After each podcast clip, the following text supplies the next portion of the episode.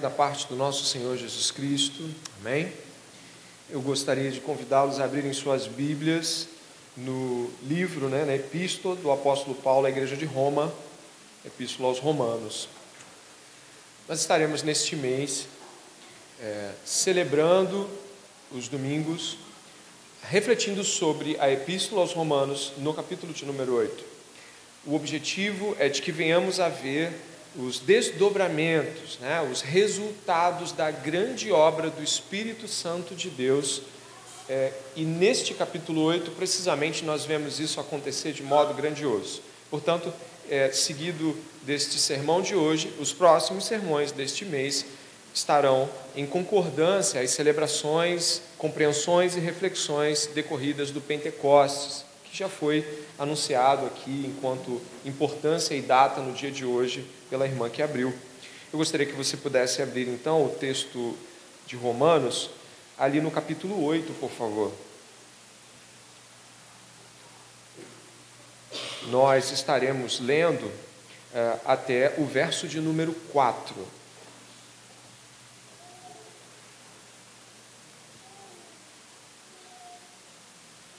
Na versão que você estiver, eu gostaria que você pudesse uh, ler comigo uh, precisamente o verso de número 4, que finaliza a sequência. Estarei iniciando a leitura, me acompanhe, por favor. Agora, pois, já não existe nenhuma condenação para os que estão em Cristo Jesus.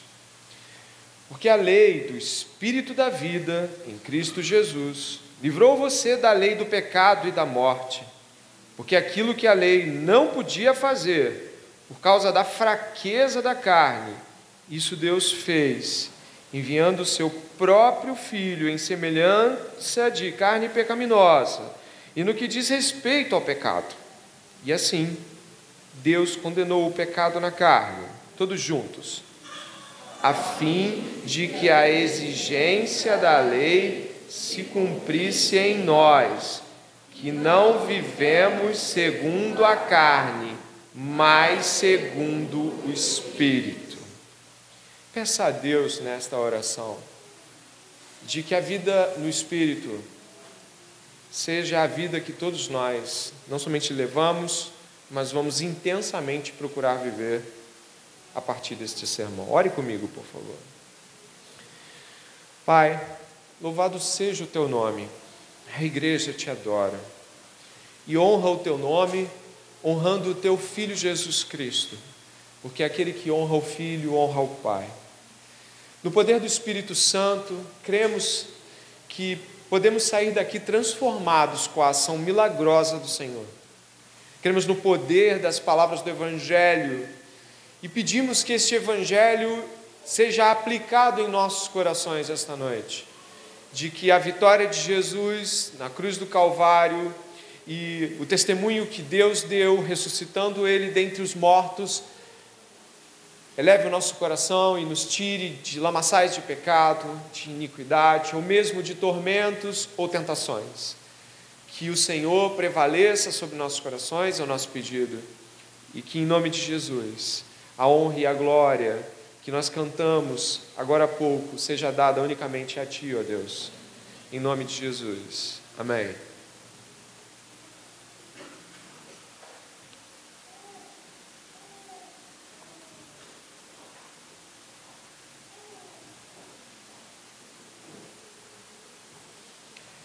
Você já deve ter ouvido falar de pena de morte. Acredito que sim. A pena de morte pena capital, ela existe desde a antiguidade. Quando estamos falando de pena de morte, nós não estamos falando sobre algo que existe apenas no nosso tempo. Ou seja, se você olhar na antiguidade, até mesmo em Israel, Deus havia instituído algumas penas que eram para a morte. Eu posso citar o adultério em flagrante, eu posso citar a blasfêmia contra o nome de Deus, até mesmo a desobediência total e contínua de filhos em relação aos pais poderia ser motivo de ser levado à morte. Nós conhecemos coisas assim e certamente isso não é uma novidade para nós. Nos Estados Unidos, um país que hoje, ainda hoje, e, e, além dos Estados Unidos outros, mas os Estados Unidos em particular tem pena de morte em 29 dos seus estados. Uh, ou seja, em 29 estados americanos, determinados crimes levam à execução quando provada, é, a, provado que o crime foi de fato cometido por aquele réu. Hoje, nos Estados Unidos, nós temos o que chamamos de corredor da morte nesses 29 estados. E eu acredito que você, em algum nível, já deva ter ouvido falar sobre isso. A revista Super Interessante fez um artigo relatando como funciona o corredor da morte dos Estados Unidos. Ou seja, como se dá o dia a dia e os anos que se passam até que alguém seja executado por um crime em um desses 29 estados. Eles colocaram descrevendo passo a passo e eu gostaria que você pudesse é, ouvir nesse momento. Eu tenho certeza que vai trazer reflexões sobre o sermão. Ah, quando ele é condenado e ainda que esteja apelando, quando ele é condenado à pena de morte, ele não é colocado em um corredor da morte, o réu. Na verdade, ele é colocado em um espaço com muitos quartos e alguns deles extremamente é, bem é, colocados, bem confortáveis em algum nível.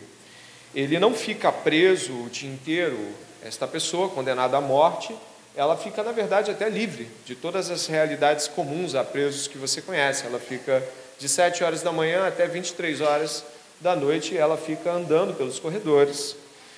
Ah, enquanto espera a execução, ele pode, ou ela, né, em, esperando pela injeção letal, que hoje é a execução instituída pelos Estados Unidos, ela espera fazendo uma série de atividades, tais como eh, esportes, eh, trabalhar na cantina, na padaria da prisão, eh, pode receber visitas, assistir televisão, o tempo que for necessário, quiser, participar de cultos religiosos, prática esportiva.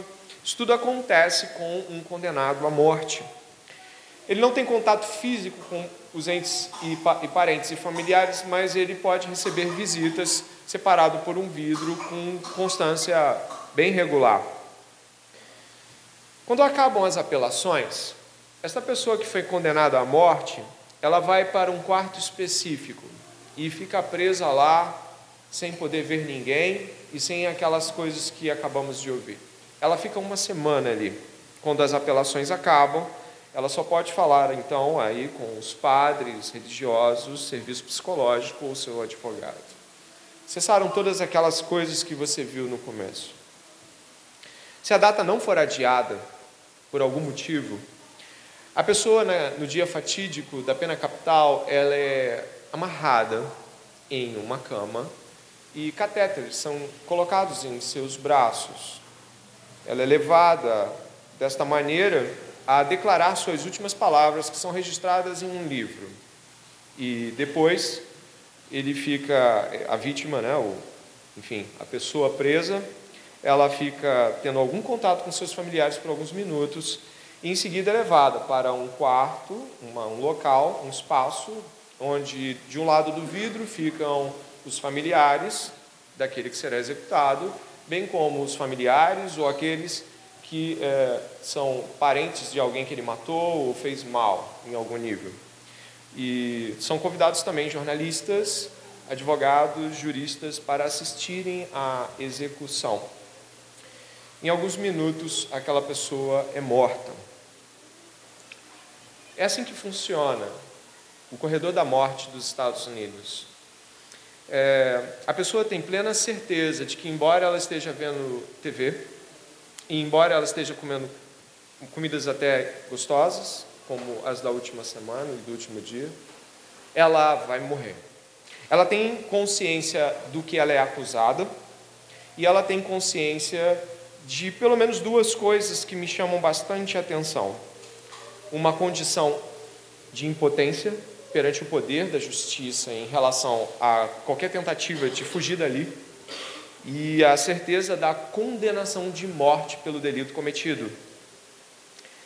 O que não parece ser claro para muitos de nós em relação a algo tão intenso como ouvir coisas assim, é de que a, a aparente tranquilidade que nos cerca é tão aparente ou mais aparente ainda do que aquela que o criminoso que está no corredor da morte tem quando está praticando religião, exercícios, andando, trabalhando, comendo e vendo as pessoas. Nós, talvez não nos damos conta sempre, mas estamos todos no corredor da morte de Deus. Eu e você fomos sentenciados à pena capital pelos pecados que cometemos. E podemos, como disse a revista Super Interessante, nos distrair por alguns instantes, sem perceber que estamos indo para um câncer, um acidente de carro, um escorregão no banheiro, uma infecção ou mesmo uma falência múltipla dos órgãos. Deus não usa só a injeção letal, mas tudo que nos cerca pode ser usado por Deus como um ato de última instância e condenação. Ou seja, nós não percebemos que não estamos tão diferentes dos homens no corredor da morte.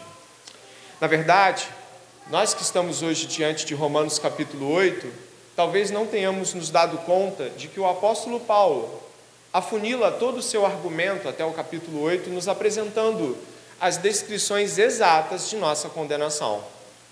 Eu separei textos em Romanos e os coloquei aqui à disposição do slide, para que concadenados você e eu possamos ver a que ponto chega a humanidade distraída, mas o apóstolo Paulo nos deixou em uma condição de não mais distraídos, mas conscientes de nossa condenação.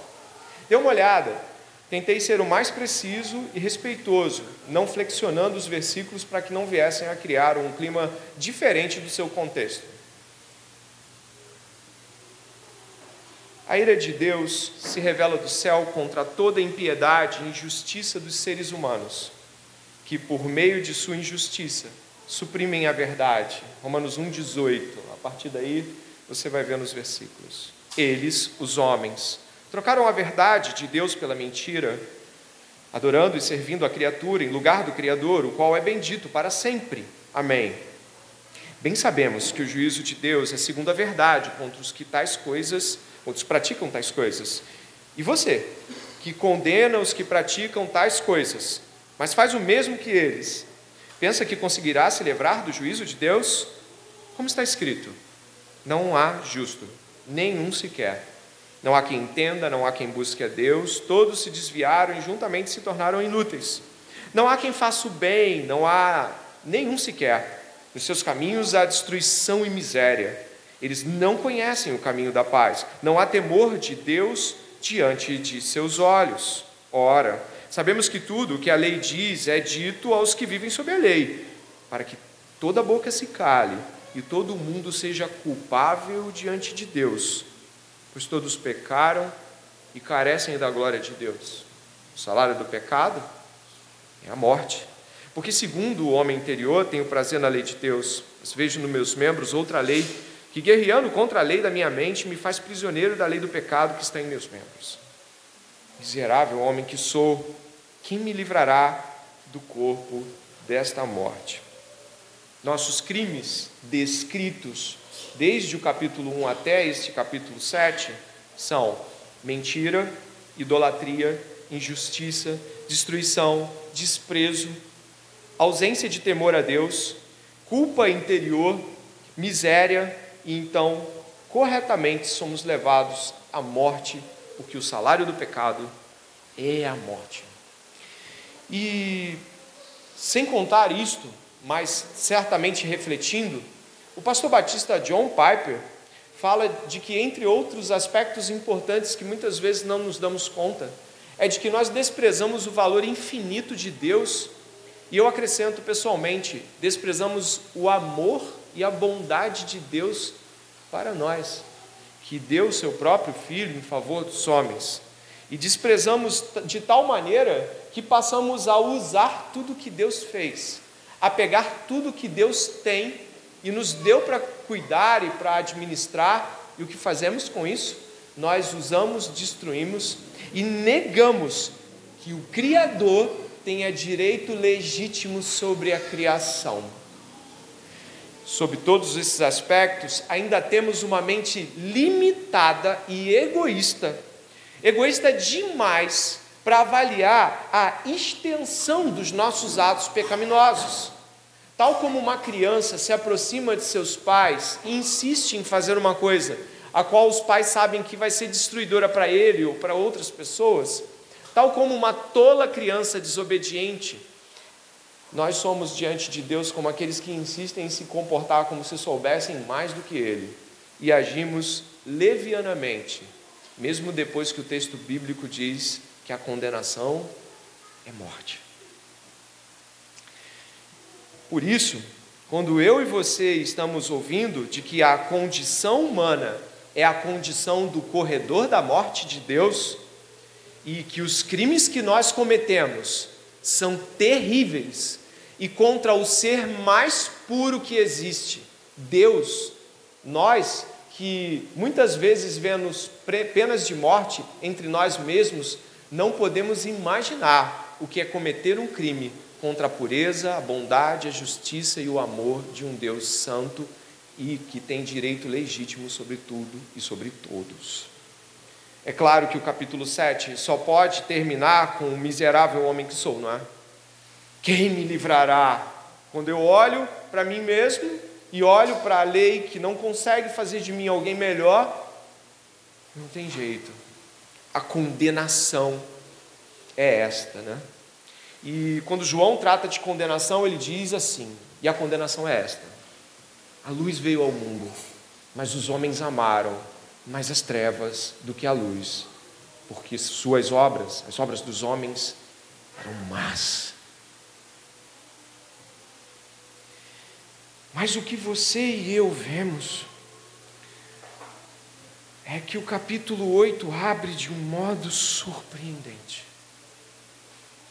Ele abre assim: Agora, pois, já não existe nenhuma condenação para os que estão em Cristo Jesus. Como? A pergunta é como? Como? O que, que é isso?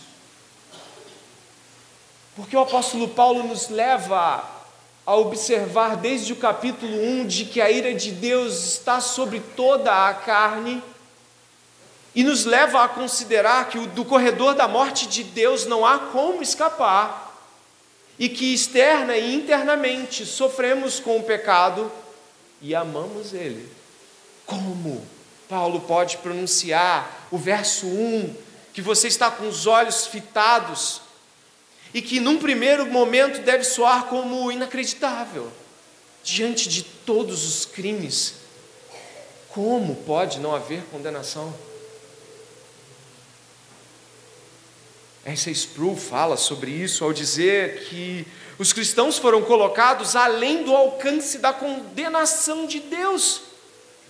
A condenação sobre o qual Paulo escreve refere ao último julgamento, o derramamento da ira de Deus naquilo que as Escrituras descrevem, e ele usa o termo latino, na vulgata danação, a destruição completa de todo o pecado e de todos aqueles que amam o pecado, e de Satanás e de suas hostes malignas como Paulo pode dizer que não há mais condenação se há crime?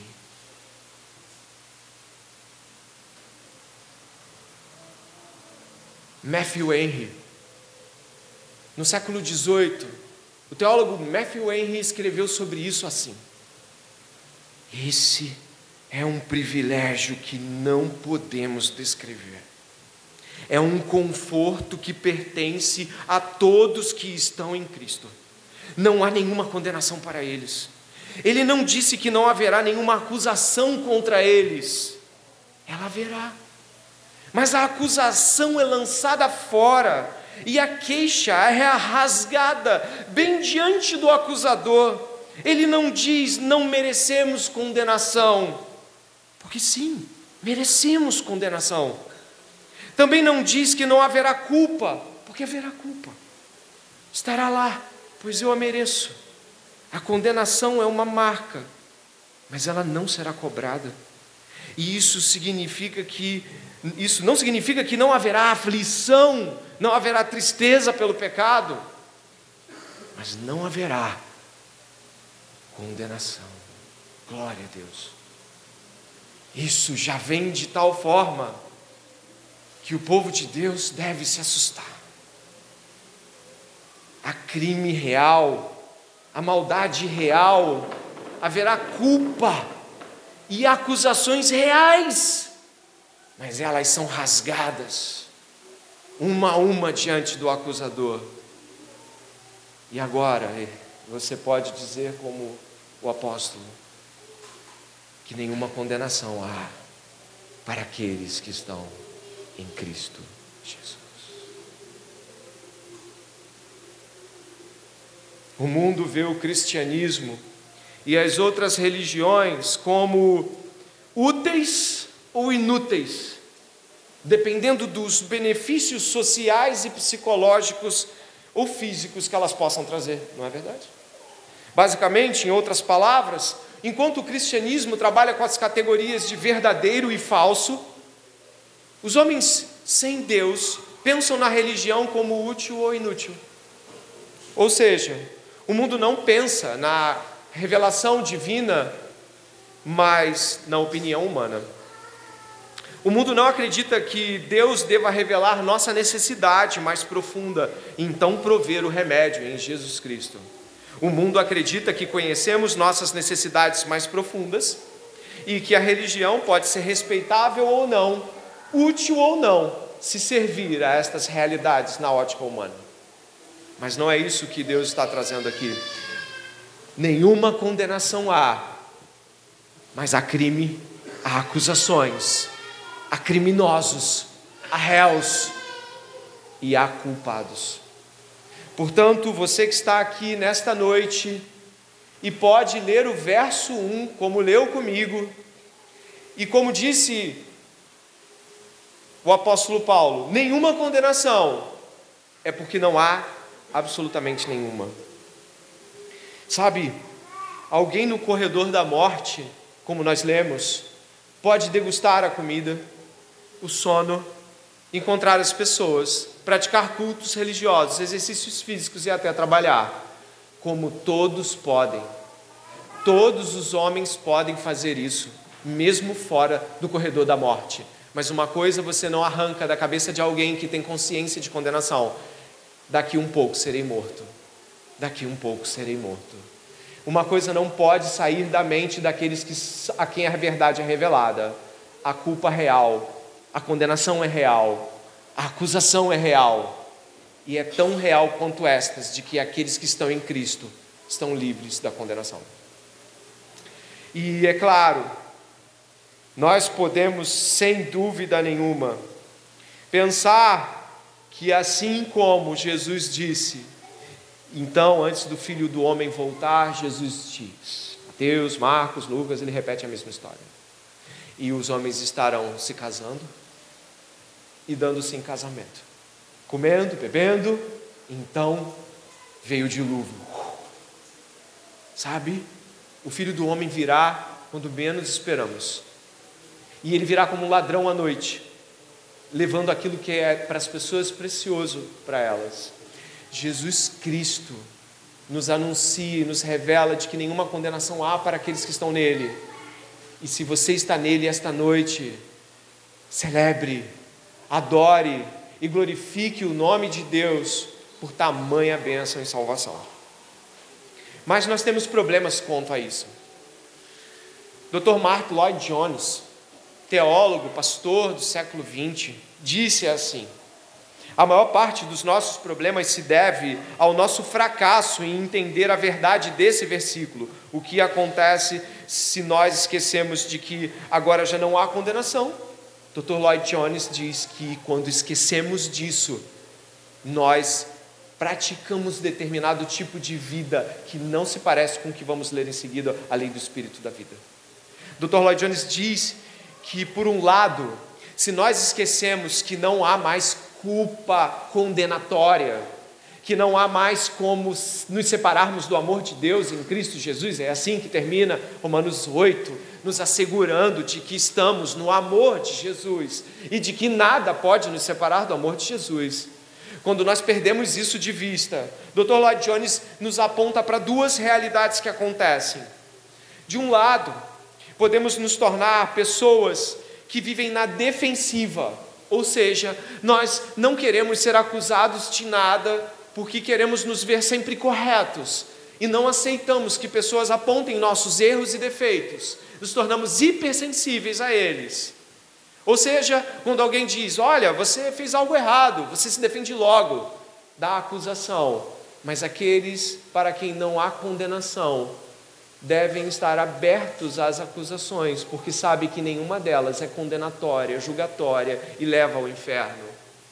Portanto, aqueles que esquecem de que estão de, de, abraçados com Jesus Cristo até o fim e depois do fim, perdem esse olhar de aperfeiçoamento que podem receber ao lembrar de que, por mais que alguém né, mostre o nosso pecado, isso não nos levará ao inferno se estamos em Cristo Jesus. E já vamos ver sobre isso na Escritura. Por outro lado, por outro lado, se eu e você perdemos isso de vista, de que nenhuma condenação há para aqueles que estão em Cristo Jesus, nós também perdemos de vista a motivação correta para sermos santos. Sim, porque se nós buscarmos viver santamente, de modo correto diante de Deus, e o buscarmos para alcançar méritos diante de Deus, não há condenação, nos mostra de que não há essa busca. Não há nada que eu possa fazer, estando em Cristo Jesus, que me livrará de uma condenação que já qual sou livre. Logo, quando eu estou em Cristo Jesus, a busca por santidade e a busca por uma vida reta respondem a isso com louvor e júbilo e com uma busca genuína por se parecer com Cristo, não por medo da condenação, não por tentativa de afirmação pessoal. Perder de vista de que não somos mais condenados deve corroborar com a santidade pessoal e nos afastar de milindres daqueles que nos ajudam apontando nossas falhas, pecados, equívocos e limitações que todos nós temos. Ainda, o Sr. Lloyd Jones, falando sobre este tema, nos faz uma analogia ao casamento e à vida depois que a condenação nos é afastada. Ele diz assim, preste atenção na analogia que ele nos faz, preste atenção. A diferença entre o incrédulo que peca e o cristão que peca é a mesma diferença entre um homem que transgride as leis do Estado e um marido que faz algo que não deveria no relacionamento com sua esposa, ou sua esposa com seu marido. Ele ou ela não infringe uma lei, mas magoa o coração da esposa ou do marido. Essa é a diferença. Não se trata mais de uma questão legal, é uma questão de relacionamento pessoal, de amor. O homem não deixa de ser marido em sentido legal, por exemplo. A mulher não deixa de ser esposa no sentido legal, por exemplo. A lei não tem nada a ver com o assunto ali naquele momento. Em certo sentido, o problema agora é muito pior do que a condenação legal. Aí ele diz em primeira pessoa: Eu preferia violar uma lei da terra que me é objetivamente exterior do que magoar a minha esposa. Nesse caso, você pecou, claro, mas contra o amor. Você, portanto, deve se sentir envergonhado, mas não condenado, porque haverá perdão porque há amor e você não está mais debaixo da lei.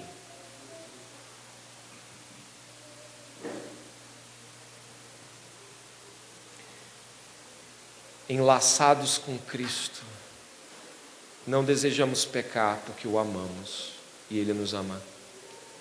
E esse amor que constrange, oh, esse amor que constrange, nos leva a compreender nesta noite o motivo pelo qual o apóstolo Paulo diz em Romanos capítulo 2 de que o que nos conduz ao arrependimento é a bondade de Deus.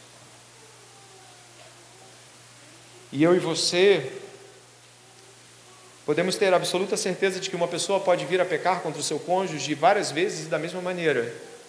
a não ser que ela olhe para aquelas lágrimas e olhe para o outro lado e veja como o amor permanece. E o amor se estende em perdão e misericórdia. Então aquilo é profundamente terrível, porque aquilo é mais doído do que qualquer lei humana. Nós estamos no amor de Deus em Cristo. E o Senhor venceu o pecado e cancelou o escrito da lei que era dívida contra nós para que tivéssemos um relacionamento em amor com Deus. E isso é grande e terrivelmente grande. E qualquer crente aqui esta noite, que de fato, salvo por Cristo Jesus, está no amor de Deus, pode se lembrar nesse momento, infelizmente, de seus pecados da última semana e chorar por eles, sem pensar no, inferno e na condenação, mas chorar copiosamente por eles. E é claro, nenhuma condenação, nenhuma, é, é nenhuma mesmo. Pessoas podem estar aqui se lembrando dos seus pecados pregressos, dos quais já se arrependeram e aos quais o Senhor perdoou, e podem se sentir culpadas e condenadas interiormente por eles, mas não há mais condenação. Portanto, se a luta interior é travada neste momento, pode ter certeza, neste mesmo momento, o perdão de Deus que já foi dado, confirmado no amor de Deus, na presença do Espírito Santo, afasta toda a culpa e todo o medo, e o amor de Deus te cobre neste momento. Também aqueles que ficam tristes por coisas que fizeram, coisas que talvez envolvam aspectos de relacionamento com seus pais, filhos, cônjuges. Existem coisas que nos perturbam, a qual o outro faz. Existem coisas também que nos terrivelmente abalam, que nós fizemos. Quando você lembra que não há mais condenação, você abandona a justiça comum do juízo que você e eu queremos dar aos outros, mostrar quem somos e o que merecemos, sendo tão bons assim. E aí nos lembrando de que somos criminosos, acusados por Deus justo, a condenação e a morte, esta revertida em Jesus em vida e esperança, nós perdoamos. Não há como manter-se sem perdoar aqueles que nos ofendem diante do afastamento da condenação, e neste momento você já pode com a sua própria mente ir na direção daqueles a qual te ofendeu, aqueles que te machucaram, aquelas pessoas que te feriram, e você é completamente desarmado pelo amor de Deus. Você é completamente retirado de qualquer capacidade de permanecer com ódio, de permanecer com aquele ato de vingança ou a tentativa de expor o pecado do outro para benefício próprio, porque você e eu fomos retirados do corredor da morte e levados para o amor de Deus. Amor esse que não merecíamos. E sabe o que acontece? Terminando o verso 1. Paulo continua dizendo de que a extensão dessa realidade se explica pelo verso 2. Ele diz assim: Porque a lei do Espírito da vida em Cristo Jesus livrou você da lei do pecado e da morte. Esta lei do Espírito da vida é o Evangelho de Deus. O Evangelho, que não é lei propriamente dita, como a lei de Moisés era, mas aqui é usado a expressão lei para mostrar para você o contraste entre a lei que foi dada a Israel e a lei que foi dada pelo Evangelho. É um modo de se ver, embora o Evangelho seja pela graça e não haja lei. O que nós encontramos aqui é de que o apóstolo Paulo diz que a lei do Espírito da vida, novamente ele repete, em Cristo Jesus. Essa lei do Espírito da vida em Cristo Jesus é a lei do perdão. É a lei que no, na segunda epístola de Coríntios, capítulo 5, verso 20 e 21, vai falar que é a lei que volta-se para o caminho da reconciliação. Deus reconciliou consigo o mundo em Jesus.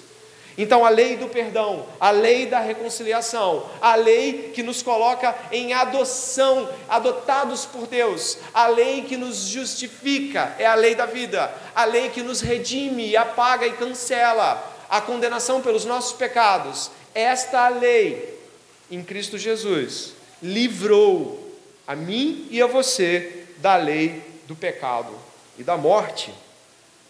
Se você puder ver os efeitos da lei é, no coração de um homem perturbado pela tentativa de cumpri-la, você encontra o capítulo 7, verso 7 em diante, mas eu queria primeiro trabalhar o 7, 7 de Romanos, onde você encontra assim: Que diremos então?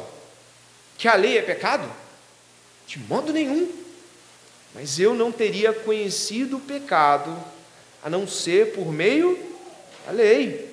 Porque eu não teria conhecido a cobiça se a lei não tivesse dito não cobice. A lei, então, ela tem um objetivo claro. A lei de Deus tem um objetivo claro: mostrar o meu pecado. A partir do momento que ela mostra a si mesmo, ela revela o caráter de Deus quando ele diz não cobice. Por quê? Porque no caráter de Deus não existe cobiça. Deus é santo, puro e limpo de qualquer cobiça. Então Deus se expressa por essa lei dizendo: não cobice. E aí eu vou e cobiço. E a lei não tem poder nenhum de me fazer parar de cobiçar, mas ela cumpre o seu papel. Ela mostra o meu pecado e o seu pecado. A função da lei é expor o pecado humano. Logo, a lei é boa, porque ela expõe o meu mal para que ele possa ser limpo por Deus. E onde nós encontramos então as realidades que o apóstolo vai dizer relacionadas ao capítulo 8, verso 2, ele vai revelar no 3 assim. Verso 3: Porque aquilo que a lei não podia fazer por causa da fraqueza da carne, isso Deus fez, enviando o seu próprio filho, em semelhança de carne pecaminosa, e no que diz respeito ao pecado. E assim Deus condenou o pecado na carne eu não sei se você entendeu aqui, mas nenhuma condenação há. Mas agora você encontrou uma outra frase muito importante: de que o pecado e seu poder e sua capacidade de, de nos enviar para o inferno, o pecado, com o modo como ele podia agir em nós, foi cancelado. O pecado não deixou de existir enquanto realidade interna de tentação e muitas vezes de efetivação. Mas o pecado já não tem poder condenatório para os que estão em Cristo Jesus. O que nós encontramos, e eu peço que você observe, é de que a lei, ela não foi feita para salvar o homem. Ela, alguns dizem, a lei é impotente quanto a isso, mas isso é atribuir um tipo de fraqueza da lei de que não é bem o que as escrituras querem dizer. Até porque, se você puder olhar aqui o verso 3, ó, porque aquilo que a lei não podia fazer, não é por causa da lei. Olha o que vai dizer o seguinte: por causa do quê? Da fraqueza da carne. Não é por causa da lei. Ela não foi feita para salvar a gente. Ela foi feita para expor o caráter de Deus, que em contraste com o nosso, revela o nosso pecado. Mas a lei não foi feita para isso. E o que acontece? A lei não nos salva. Como podemos compreender lei aqui sem deixarmos que as coisas se estendam enormemente e a gente tenha uma exposição do Velho Testamento completa? A lei aqui onde Paulo está mostrando, é o princípio ativo da lei, ou aquilo que de fato é, serve para nós como compreensão da lei enquanto sua reali a sua realidade de atividade. A lei não procede de uma capacidade interna de salvação, de redenção. Logo, quando você, por exemplo, por exemplo, quando você estava se sentindo cobiçoso, mas não se entregou àquela cobiça e recuou dela, sim, glória a Deus que você recuou da cobiça, mas isso não lhe é atribuído por acerto pessoal. Você só consegue fazer isso no poder do Espírito Santo, mas isso não significa que você cumpriu a lei com perfeição. Nenhum homem consegue cumprir a lei de Deus, os certos de Deus, as coisas corretas que Deus nos coloca com perfeição. O que nós temos aqui, de forma clara, e aí Spru vai trazer isso numa frase muito, muito importante para você pensar. É, ele vai falar o seguinte: o princípio é, da vida em Jesus Cristo é que nos torna livres do princípio do pecado e da morte. Quando não estamos em Cristo, agimos pelo princípio do pecado. Fora de Cristo, o pecado define a nossa existência. E a consequência natural do pecado é a morte. Ou seja, o que Cristo fez. Vá até, marca sua Bíblia onde está, mas vá até Coríntios, a segunda epístola, e você vai estar encontrando ali uh, o capítulo 5, e portanto você vai refletir comigo o verso 21.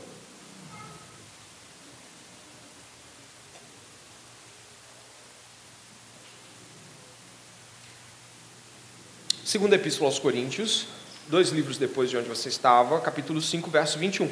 Diz assim: Aquele que não conheceu pecado, Deus o fez pecado por nós, para que nele fôssemos feitos justiça de Deus. Jesus Cristo, que não cometeu o pecado, recebeu voluntariamente, por seu desejo e por desejo de seu pai, o pecado de todos a quem haveria de salvar. Presta atenção no que isso significa. De que ele recebeu legalmente, ele recebeu isso de modo formal, ele recebeu a culpa e a condenação pelos pecados de cada crente em toda a história da humanidade, dos que virão e os que foram e os que estão. Então, Deus fez em Jesus Cristo o cumprimento de um fim de uma era, onde o pecado reinava, e a partir de Jesus, dele ter levado isso nele, ele cancela o que o pecado poderia fazer em termos de condenação para qualquer um de nós. Crer em Jesus, se entregar a Ele, é receber dele justiça de Deus. Justiça essa que não merecemos, mas que aprove a Deus nos dá. E se você puder observar, eu volto para Romanos com você.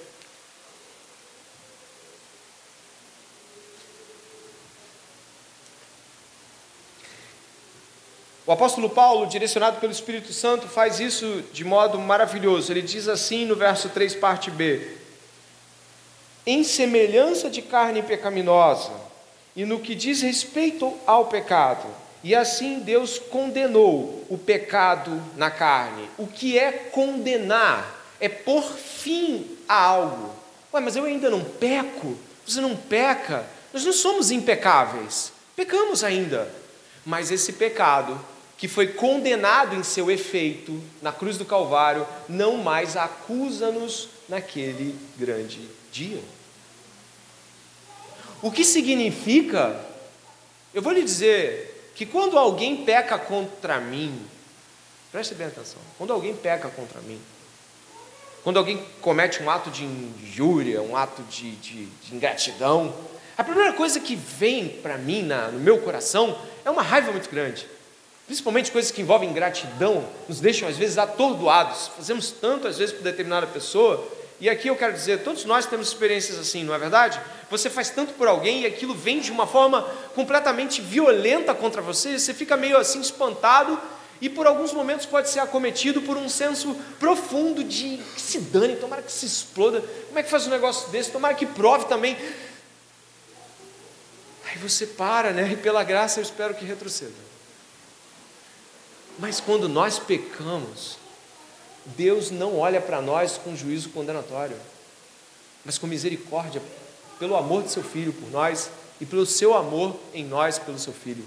Jesus nos olha e nossos pecados não deveriam nos deixar num canto sem orar, mas é aí mesmo que você lembra de tudo isso, você vou orar.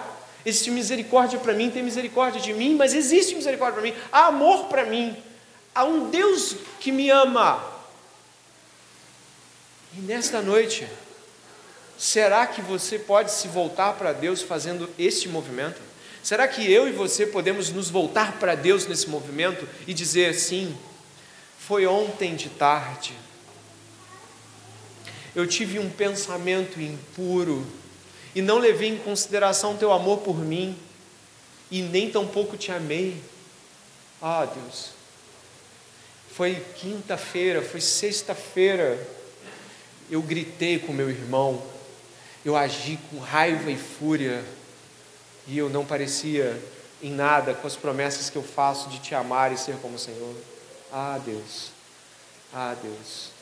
Agostinho de Hipona, em suas confissões, canta sobre o amor de Deus, dizendo que tarde, muito tarde, ele amou o Senhor, mas diz que Deus já o amava em Cristo Jesus.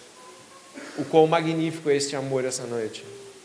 Aqueles que são amados por Deus, Deus essa noite podem se voltar para Ele e dizer: Sei que tu me amas. Não te amo como o Senhor merece. E muitas vezes pratico ao contrário disso. Ó oh, Deus, tem misericórdia. Quando Pedro foi restaurado, a restauração se deu em um ambiente de amor.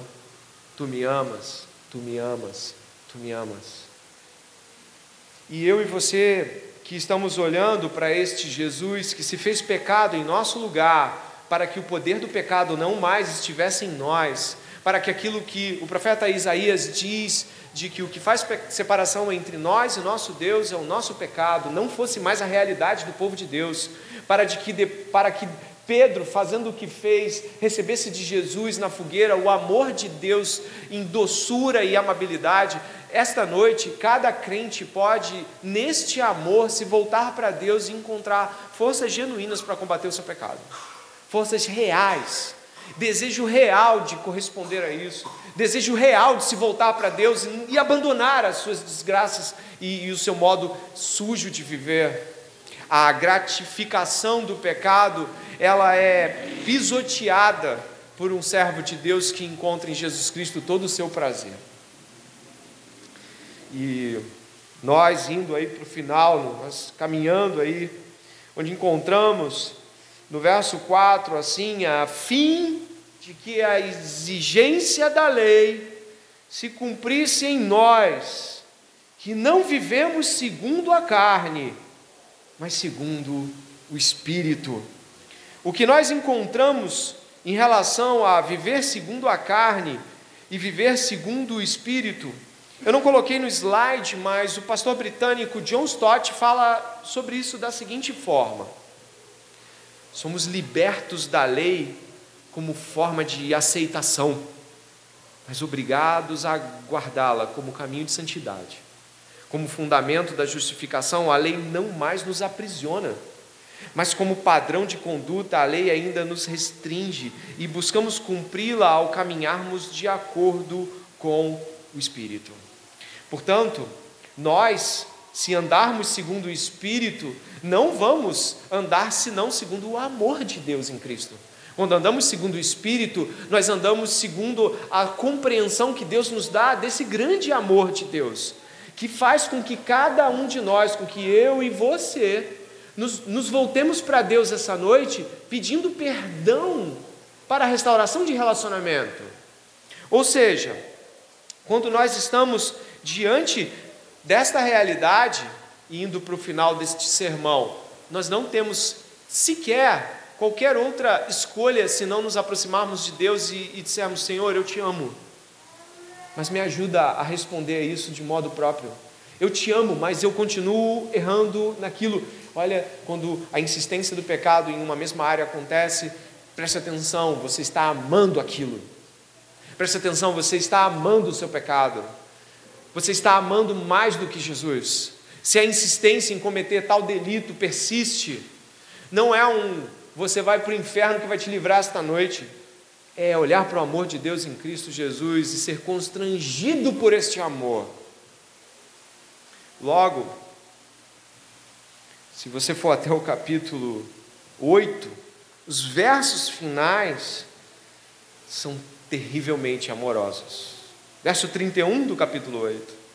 Que diremos?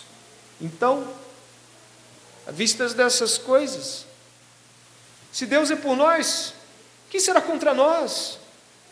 Aquele que não poupou seu próprio filho, mas por todos nós o entregou. Será que não nos dará graciosamente com ele todas as, as coisas? Quem intentará acusação contra os eleitos de Deus? É Deus quem os justifica. Quem os condenará? É Cristo, Jesus, quem morreu, ou melhor, quem ressuscitou, o qual está à direita de Deus e também intercede por nós. Quem nos separará do amor de Cristo? Será a tribulação?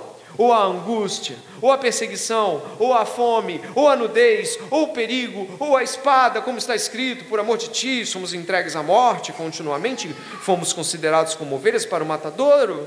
Em todas estas coisas, porém, somos mais que vencedores por meio daquele, daquele que nos amou, porque eu estou bem certo de que nem a morte, nem a vida, nem os anjos, nem os principados, nem as coisas do presente, nem as do porvir, nem os poderes, nem a altura, nem a profundidade, nem qualquer outra criatura, e você pode completar, poderá nos separar do amor de Deus que está em Cristo Jesus, nosso Senhor. Que amor poderoso! Eu não consigo com você dimensionar este amor em sua totalidade, mas pelo Espírito Santo você pode compreendê-lo esta noite, crer nele e sentir-se, e ver-se e perceber-se amado por Deus, de tal forma que seu pecado lhe soa desprezível, mesquinho, pequeno, desnecessário, ofensivo a tão grande amor. E hoje à noite, o Evangelho do amor de Deus que condenou o pecado está sobre a igreja. Para aqueles que estão em Cristo Jesus. Porque para aqueles que não estão em Cristo Jesus, há condenação. Para aqueles que permanecerem sem Cristo, a ira, trevas eternas escuridão permanente, desprazer nesta vida e completo e permanente e eterno desprazer na outra vida. Aqueles que não têm Cristo Jesus jamais temeram não estar com Ele. Alguns até acreditaram que pela vida inteira estiveram com Ele, sem nunca ter se visto profundamente separados de Deus. Cristo está em seu espírito aqui na igreja, nos apontando para o seu amor. E que venham todos os que querem vida, que venham todos os cansados, que venham todos os que acreditaram em si mesmos por toda a vida e entreguem-se a Cristo totalmente para que seus pecados sejam cancelados pelo sangue perfeito, puro do Redentor. Esta noite você pode ser salvo por Jesus Cristo e ter tudo isso que a Bíblia diz, se você crê. Porque se você não crê, será condenado. Ore comigo neste momento. Senhor, é pela graça que alguém é salvo. É pela graça que continua vivendo o amor de Deus. É pela graça que escapa do corredor da morte, a qual todos fomos submetidos pelo nosso pecado, pelos nossos crimes. Deus, por favor, traz um senso profundo de tremor e temor sobre todos aqui na igreja, a fim de que possam ver os salvos para qual destino iriam sem Deus. E aqueles, Senhor, que não têm o Senhor, ou que acreditam que têm, porque se autoafirmam, mas nada têm da tua parte, encontrem em Cristo Jesus a salvação. Ó oh, Deus, nenhuma pregação de um pregador pode salvar alguém, mas o teu Espírito pode convencê-lo até nesta oração a se render a Cristo. Pai, para aqueles que, assim como eu, pecam, dá-nos o teu consolo e encoraja-nos a sair dos nossos pecados nesta noite e viver unicamente para Cristo. Para aqueles que te conhecem como o redentor amoroso, que haja limpeza da mente purificação dos pensamentos sujos, purificação dos desejos malignos do coração, cancelamento dessa vida miserável de ciclo pecaminoso, Em nome de Jesus clamamos: Abba, Pai, que teu Espírito venha sobre nós. Te agradecemos pela palavra que está sendo dita aos nossos corações e cremos que o Senhor pode e está fazendo grande obra em nosso meio. Em nome de Jesus, amém.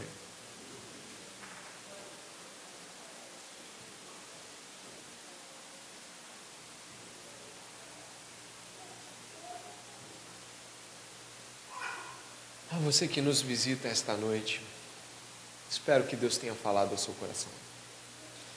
E que você não creia em autossalvação, em autotestemunho, em achar que por se achar crente, você está salvo. Se você quer saber se você está salvo, busque as evidências das Escrituras e a confirmação na boca dos irmãos da igreja sobre estas mesmas evidências.